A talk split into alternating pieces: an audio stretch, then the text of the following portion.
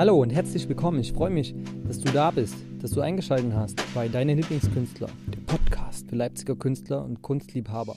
Ja, ich begrüße euch zu einer neuen Folge, heute im Leipziger Westen bei André etc. 23. Es ist vielleicht den einen oder anderen Begriff, der die Lützner Straße öfter mal passiert. Ich begrüße dich. Danke, dass du gekommen bist, beziehungsweise dass ich zu dir kommen durfte. Ja, herzlich, herzlich willkommen, ja. gekommen in unserem Podcast, meine ich ja. natürlich. Ähm, wir haben uns bei, den, bei dem Tag der offenen Ateliers kennengelernt. Genau, das ist immer eine gute Möglichkeit, ein bisschen zu networken, mal ein bisschen das Atelier aufzumachen. Hier, ich habe ja hier auch mein, mein Showroom, um einfach die Sachen zu zeigen, die ich so mache. Äh, Leute machen gerne einen Termin mit mir und kommen dann vorbei und dann gucken wir mal, mhm. äh, ob wir was Schönes finden, was ich so kreiert habe. Cool. Und für mich ist natürlich eine mega Möglichkeit, um alle Ateliers zu besuchen, zumindest äh, ja, 10% von denen, weil man schafft einfach nur 10%. Maximal äh, von 150 Ateliers wird es ein bisschen schwierig. Äh, aber bei dir habe ich es hingeschafft, weil ich war vorher noch bei Belinda drüben und im, im Kunsttanker oder, nee, Kunsttanker heißt das nicht, ähm, bei Belinda Kretschmer. Ich weiß jetzt gerade nicht, wie die, wie die Location heißt. Ähm, und bin dann hier direkt mal rein stolziert. Mir ist aufgefallen an deiner Tür draußen, du beschäftigst dich vor allen Dingen viel mit äh, Leipzig-Motiven. Ja, das aber natürlich bin ja hier geboren und aufgewachsen und irgendwie äh, äh, nach vielen großen langen Reisen hat es mich wieder hergeschlagen und ja. habe so auch das Thema einfach für mich entdeckt. Ich meine, ich habe viele andere Sachen noch, aber äh, Leipzig ist halt so, was mich auch verbindet und was genau. ich auch gerne, gerne nach außen trage und ja, das merkt man auf jeden Fall. Oft auch in meinen Werken ein paar coole Lieblingsplätze mitverarbeite und so. Mhm. Und es gibt immer wieder neue Motive, wo ich mir denke, oh geil, da muss cool. man was machen und so. Ja, ja das, äh, man, man sieht auf jeden Fall das Leuchtfeuer für Leipzig in, dein, in deinen Arbeiten. Ähm, wie bist du denn dazu gekommen? Also wie ist diese Verbundenheit dann gekommen? Über welche Technik? Ja, wie hast du angefangen, ähm, dich da rein? Weil du bist ja eigentlich nicht der Künstler, irgendwie, der jetzt ähm, Kunst studiert hat oder so, sondern auf einer ganz anderen Ebene bist du ja eigentlich unterwegs beruflich. Und das ist ja alles aus einem Hobby geboren, ne? Genau, es hat aber es hat eigentlich so schon mit Street Art angefangen. Mhm. Äh, damals vor 25 Jahren okay. sind wir hier durch die Straßen gerockt und haben alles, alles Street Art, nennen wir es mal Street Art gemacht. äh, das waren so schon die Grund, die Grund, der Grundanfang und dann ist das natürlich dann äh, hat man verschiedene Techniken ausprobiert. Äh, man hat auch zwischendurch fotografiert, Sachen am Computer gemacht, Photoshop kennengelernt. Ja. Äh, dann immer mal eine neue Technik, äh, Acrylmalerei habe ich in der Schweiz dann ausprobiert oder Aquarellmalerei, Techniken mhm. in Neuseeland. Mhm. Also immer wieder auch, weil man unterwegs war und äh, viele andere Künstler getroffen hat und sich ein bisschen inspirieren lassen hat. Was hat er denn für Technik? Was macht er so? Mhm. Und so war das halt auch mit der Drucktechnik in Mexiko. Äh, da ist es mir so extrem begegnet, dass ich zurückgekommen bin und sage, boah, ich muss, muss das auch lernen. Ich will cool. das wissen, wie das funktioniert und okay. habe mich dann quasi bei mir in meiner offenen Werkstatt, im Werk 2, gibt es halt Radierung und Linoldruck, Hoch- und Tiefdruck. Die kenne ich. Ja. Und äh, da habe ich quasi alles aufgesaugt und äh, ja. gelernt von, von Leuten, die das schon länger machen. Genau, auf jeden Fall. Und ja. das mache ich jetzt auch fünf, sechs Jahre schon. Mhm. Und äh, man sieht so einen krassen Werdegang, was da so passiert ist in den letzten Jahren einfach. Von deinen eigenen Arbeiten meinst du? Von meinen eigenen Arbeiten. Mhm. Und ich habe auch so ein bisschen auf die Fahne geschrieben, diese Arbeitstechniken auch wieder publik zu machen, dass die Leute wieder verstehen, was da für Handwerk dahinter steckt. Ja. Das ist jetzt äh, so eine Grafik, die Leute denkt manchmal an Druck.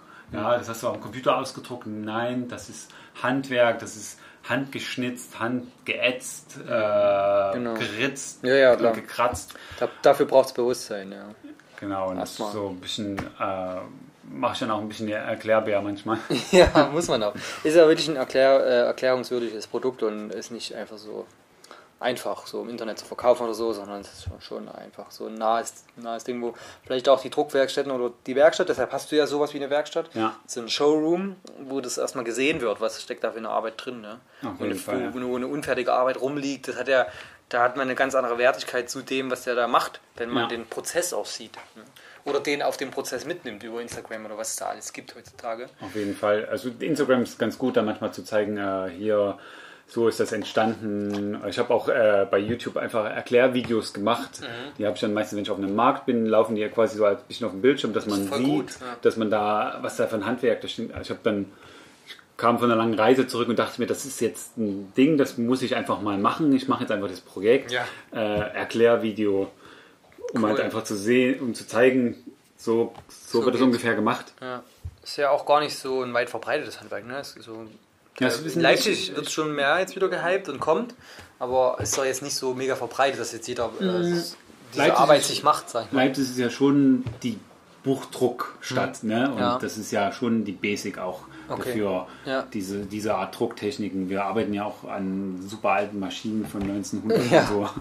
Die funktionieren, ja. das ist, ist äh, ganz tolles Handwerk. Du weißt auch manchmal noch nicht, was du, wie das Endprodukt aussieht wenn ja. du anfängst, also so eine Radierung ja. äh, von Anfang bis Ende gehen locker drei Monate rum, bis ich das fertige Produkt für mich so zu Hause habe. Greifbar, ja. Äh, und sage, das ist das, was mir jetzt gefällt. Ja, Weil auf der Platte arbeitest du immer wieder mal hin und her und zurück und schaust, wie so, was du so noch machen kannst. Da gibt es im Monopol auch ganz äh, spannende Werkstätten, zum Beispiel beim Joachim Nickemeyer, der hat auch so eine Radierwerkstatt und bringt es dort auch den Leuten bei. Ah, perfekt, oder oder äh, in Golis in der ähm, da gibt es ja so eine, wo die ganzen Kurse stattfinden, weißt du bestimmt. Goles Mitte ist ja so eine große, beim Buddha-Haus da. Ah, beim Buddha-Haus, ja. Genau, die machen ja auch, die bringen das, also jetzt nochmal den, ähm, was ich damit sagen möchte, Zuhörer da draußen, für euch, wenn ihr euch damit mal tiefer beschäftigen wollt, natürlich jetzt hier auch ein neuer, neuer Standort dafür, den ich jetzt auch mit im Netzwerk habe, äh, etc. 23. Dann haben wir das Monopol, dann haben wir die, äh, die ähm, das, was ich gerade gesagt habe. Ich vergesse es immer wieder irgendwie, Buddhahaus. Aber das heißt nicht Buddhahaus, sondern Kreativitätswerkstatt. Jetzt habe ich es genau. Ähm, und dort finden über 50 Kurse pro Woche statt. Aber jetzt nicht nur in dem Thema, aber auch dieses Thema. Und das ist super, super spannend. Und ja, Leipzig ist da irgendwie eine Hochburg ne, für diese Buchdruckkunst. Definitiv. Ja, auf jeden Fall, ja. ja. Aber ich meine jetzt nicht so viele Künstler, also machen jetzt damit dann was, sondern das bleibt ja dann auch auf dem Buchdruck aber du machst ja daraus eine ganz andere Kunst. Also ja, auf jeden Fall. Ja, ich versuche halt ein bisschen auch an die, es, ja. an die, Öffentlichkeit zu bringen. Genau. Äh, ich meine, die HGB ist ja dafür auch prädestiniert. Die hat ja auch ja. ganz große Werkstätten und bringt ganz viele Künstler raus in diesem Grafikbereich. Hm. Also wir haben auch in der Druckwerkstatt viele Künstler, die immer wieder bei uns arbeiten Aha. und äh, Arbeiten machen. Ja, spannend. Und äh, hier die Straße runter ist natürlich auch äh, Hoch und Partner, ja. die äh, für Hochdruck stehen und auch ganz tolle Künstler. Und im Leipziger Westen sind auch die, die Buchkinder, ne? Die Buchkinder gibt es auch, ja. Genau. Das ist spannend, das Projekt, wer Kids hat.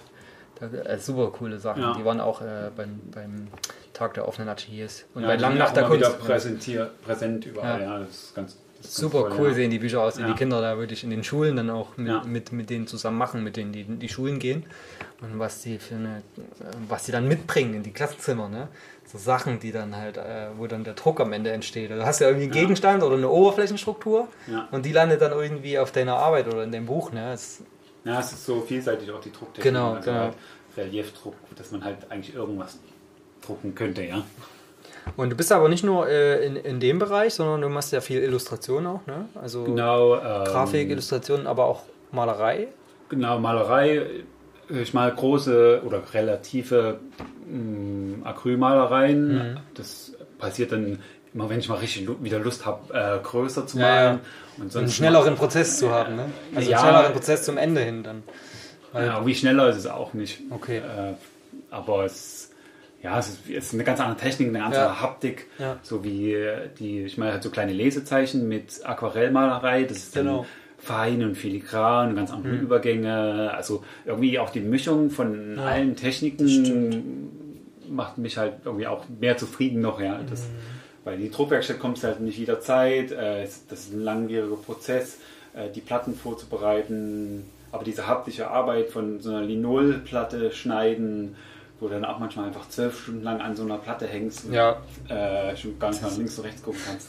Das ist total, ist total verrückt. Diese, diese Lesezeichen und so, das kann man auch bei dir sehen bei Instagram, ne? bei etc23, beziehungsweise auf deiner Website hast du da ein paar Sachen und im Shop. Genau, also auf, auf der Webseite etc23.com oder .de findest, kannst du eigentlich alles angucken. Ich habe ganz viele Sachen, ich habe verschiedene Instagram-Accounts, kann man eigentlich auch über die Webseite alle ansteuern. Super.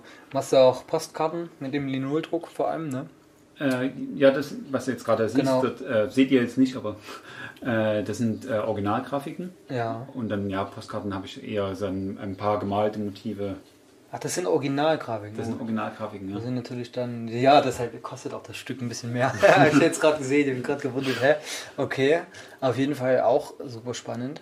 Und ähm, was, äh, Auftragssachen, so hast du Auftrags... Mh, Also ich hatte zum Beispiel Arbeiten? letztes Jahr habe ich eine, eine Italienerin, die ich, mit der bin ich eine Weile gereist durch Sri Lanka und die hat später ein Buch rausgebracht über Sri Lanka, über cool. ihre Reise. das ist Illustration. Und da habe ich die, das Buchcover dafür gemacht. Ach so, cool. So, weil sie dann halt, ja, ich brauche dich unbedingt als Künstler dabei Cool. und so. Das war spannend bestimmt auch. Ne? Auf jeden Fall. Äh, witzigerweise kam das Buch nur auf Italienisch raus. Oder bisher. Sie bringt es jetzt auf Englisch raus. Ich bin gespannt. War es erfolgreich auf Italienisch? Ja, also Wenn sie es jetzt auf Englisch rausbringt, das scheint sehr erfolgreich gewesen zu sein. Sie war erfolgreich auf jeden Fall. Äh, ich meine, äh, äh, selber lebt in London. Ich glaube, sie hat Reichweite. das. Ähm, Oder hat es einfach raus? ja, sie, äh, ein Verlag hat, sie über, hat das Buch übernommen. So, und jetzt will sie das halt auf Englisch rausbringen. Mhm. Okay, dann ist natürlich der Weg leichter, wenn man Ja. einen Verlag schon hat, der dann das übernimmt. Also für den italienischen Markt, mal gucken, wie es für den englischen Markt läuft. Dann. Ja. So, aber Aber cool, das ist ja. natürlich also dann kann ich es endlich auch lesen. Dann. Also, äh, wenn man jetzt so auftragstechnisch mal coole Grafiken braucht, etc., kann man auch auf dich zugehen, wenn dein Stil einem zusagt. So, du machst das auch gern Auf jeden wahrscheinlich. Fall. Also ich hatte jetzt auch vor ein paar Tagen eine Anfrage gekriegt Mhm. für ein Tattoo, aber ich musste dann halt wirklich feststellen, ich habe äh, ich hab mich wirklich mal informiert, aber ich habe gar keine Ahnung von der Materie Tattoo Ja. und habe dann einfach auch Die kannst du dann an Steve Bauer weiterleiten, Ja. wenn mal wieder eine kommt. Ja, das stimmt, Oder mal noch eine E-Mail hier im Werk 2. Ist so irgendwie, für mich zumindest, ich habe jetzt keine Tattoos, aber was ich so von Tätowierungen gesehen habe, finde ich seine Sachen echt das mega, mega. Ja. Also Also ich am fand besten- halt auch, dass ein, äh, ein Tätowiermeister, Ja. der bringt seine Kunst dann in das, da dachte ich, ich kann jetzt nicht einfach irgendwas entwerfen, dass Genau. äh, der Tattoo-Artist dann irgendwie dann da drauf schmiert. Äh, ich glaube, jeder Künstler im Tattoo-Gewerbe sagt, das muss meine, mein Entwurf sein. Auf jeden Fall, ja, So. sonst wird das nichts. Ja, ja. Er kann die Idee bringen Ja, und die Umsetzung Die muss Umsetzung muss vom, vom Tätowierermeister, ja. Weil das sehe ich auch bei dem Steve, das sind dann sehr einzigartige Dinge, die da entstehen und ähm, einfach so, mach mal das, was ich gemalt habe, auf meinen Arm, das sieht man dann auch, dass das wirklich keine, keine Seele in sich trägt. Das sind dann die Genau. misslungenen Arschgeweih-Tattoos von, von 1980. Aber ähm, nee, ich will ja niemanden diskriminieren, der ein Arschgeweih hat. Wir müssen ja mal ein bisschen auflockern hier im Podcast. Äh, bei dem einen oder anderen mag das ja auch gar nicht so schlecht aussehen. Ähm, zumindest bei Frauen, bei Männern habe ich es noch nie gesehen. Doch bei auf Ballermann damals, wo ich mit Mallorca immer mal, mein Bruder wohnt auf Mallorca. Dort haben manchmal welche, sind früh aufgewacht mit, mit dem Na Arschgeweih toll. als Mann. Da hast du auf jeden Fall Trauer und die Freunde, mit denen du dann dort warst, die sind nicht mehr deine Freunde. Auf jeden Fall, ja, vielleicht noch ein Gesicht oder so. Ne? Ja, das, da gibt es fiese Sachen und äh, bitte macht das nicht, wenn ihr das irgendwie lustig findet. Dann Nee, das ist behaltet es in eurer Fantasie. Aber richtig cool. Äh, du bist ja viel gereist. Hast mir vorhin so eine Landkarte gezeigt. Wie, viel, wie viele Länder ungefähr waren das? Ja, es waren über 60 Länder, wo ich war. In sieben Ländern habe ich halt gelebt. Ja. Dort habe ich halt auch gearbeitet. Ich habe mich da meistens dann so ungefähr für ein Jahr niedergesetzt und habe Ja. dann da so mein, Ah. mein Ding gelebt. Aber nicht in allen Ländern, so wärst du jetzt schon über 60. Nee, das wäre krass. Nee, nee, das, ja, du kannst ja nicht in jedem Land leben, aber da wurde halt dann, Ja. es waren ja oft englischsprachige Länder, wo, wo man das gemacht hat. ja. Spannend. Die Kultur dort kennengelernt und Ja. viele Freunde gemacht und auch dort wieder sich von verschiedenen Künstlern inspirieren lassen. Cool. Und dort auch einfach, man, man zieht ja auch die Persönlichkeiten so auch an, wie man selber ist meistens. Definitiv, Äh, ja. Das hat man dann auch irgendwie relativ schnell Ja. mit anderen Künstlern abgehangen. Ne? Auf jeden Fall. Du hast ja da, du bist, hast dich in den Ländern auch der Kulinarik sehr verschrieben und hattest auch viel im kulinarischen Bereich Jobs. Ne? Weil du kommst ja auch ein bisschen aus der, aus der Richtung. Und dort hast du wahrscheinlich dann auch mal auf die, die Vielseitigkeit auf den Märkten entdeckt. Ne? Weil das war ja bestimmt immer auch gemischt, so die Kulinarik mit der Kunst, mit den St- Street Artists und Auf jeden Fall, ja. daher kommt wahrscheinlich auch viel dieses Entdecken und was machen die da und weil du hast dich ja auf Märkte rumgetrieben. Ja, ja. Also die Neugier ist dann halt natürlich immer dann da. So, Ja. Was geht hier ab? Was, was, was macht, was passiert hier? Wie, Genau. Gerade bei dem Essen und so, boah, wie schmeckt das und so, ja. Das äh, kann ich mir vorstellen, dass es da sehr in, äh, ineinander gegangen ist, so von der Kulinarik zur Kunst dann. Diese ganzen Eindrücke und dass ja. du gesagt hast, ich will das von Mexiko jetzt unbedingt mitnehmen ja. und in Deutschland auch machen. Also so passiert es. Essen ist ja auch so kreativ, ne? Genau. Das ist, natürlich das ist ja auch wie Malerei manchmal. Also wenn ich mein, wir haben auch so einen Food-Account, äh, Teller dann mache und, und poste, dann ist das für mich auch wie ein Gemälde schon. Ja, das stimmt, ja. ist, jedes ist immer, und immer ist es anders, ne? Du ja. kriegst es nie wieder genauso hin irgendwie. Auch vom Geschmack. Auch so Komposition. Ne? Eigentlich ja. Also es ist ja immer wie ein Unikat.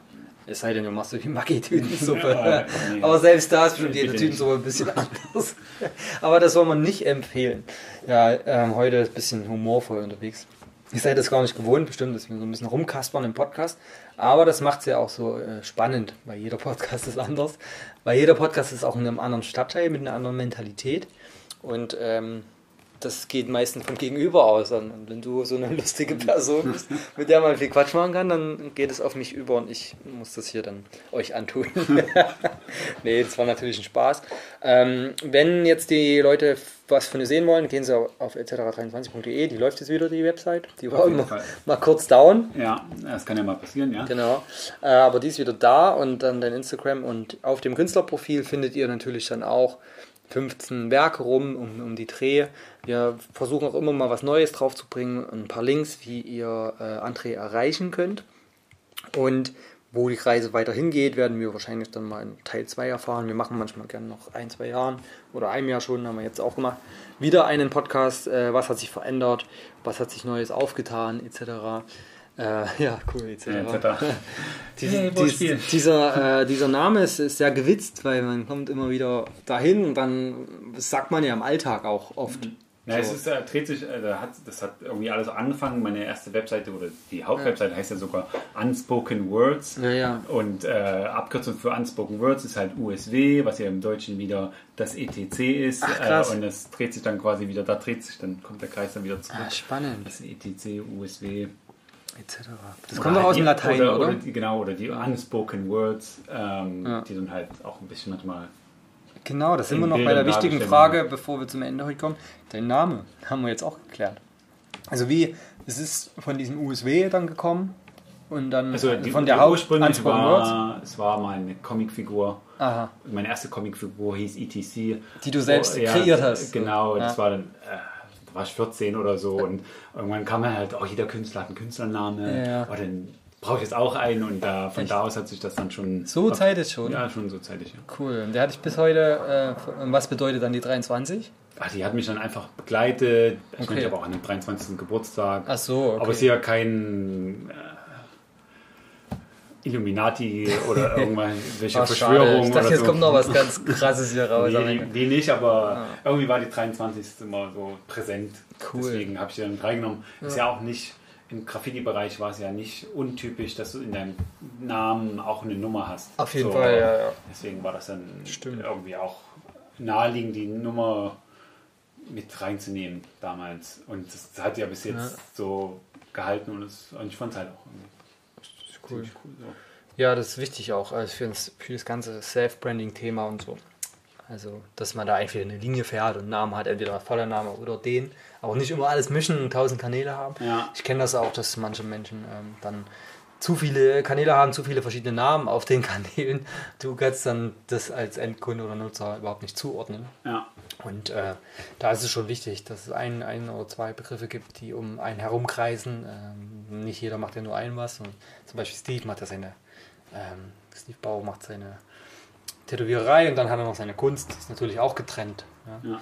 Und, aber es ist richtig wichtig, also wenn ihr mal über euren Namen nachdenkt, dann, ähm, ja, der muss jetzt nicht sonst wie ausgefallen sein, aber einfach auf den Punkt bringen und eine kleine Geschichte haben, ist vielleicht gut. Wo kommt er her? Ne? Auf jeden Fall. Und äh, erzählt er irgendeine Geschichte, dann ist es auch für einen selbst immer wieder so nostalgisch und schön, dass man dabei geblieben ist. Also irgendwie so ein Ankerpunkt ist auch, ne? So ja. ein Name, der irgendwann mal früher entstanden ist und du trägst ihn immer noch sei es in der Musik, in der Kunst oder so, dann ist das wie so ein Ankerpunkt. Auf jeden Fall, also die äh, Leute, ah hier ETC, äh, genau. so äh, ja. oder etc. Das, das kommt dann, die, das hat sich dann schon eingeprägt und ja. irgendwann war auch in dem Zeitpunkt, wo das Branding, das war dann einfach da und dann ja. ist vielleicht nicht immer ideal, aber irgendwann kommst du zu dem Punkt, jetzt geht nicht mehr zurück. Ja. Dann, ja, vielleicht dann, hast du den Vorteil, äh, dass bei Instagram noch einen Account gibt, der auch etc. heißt. Der hat irgendwie über 300 oder 1000 oder 600.000 Follower. heißt auch etc., ja, aber halt nicht etc. 23. Ja, etc. Viele, die den suchen, kommen vielleicht auch zufällig ja. bei dir vorbei. Ich meine, etc.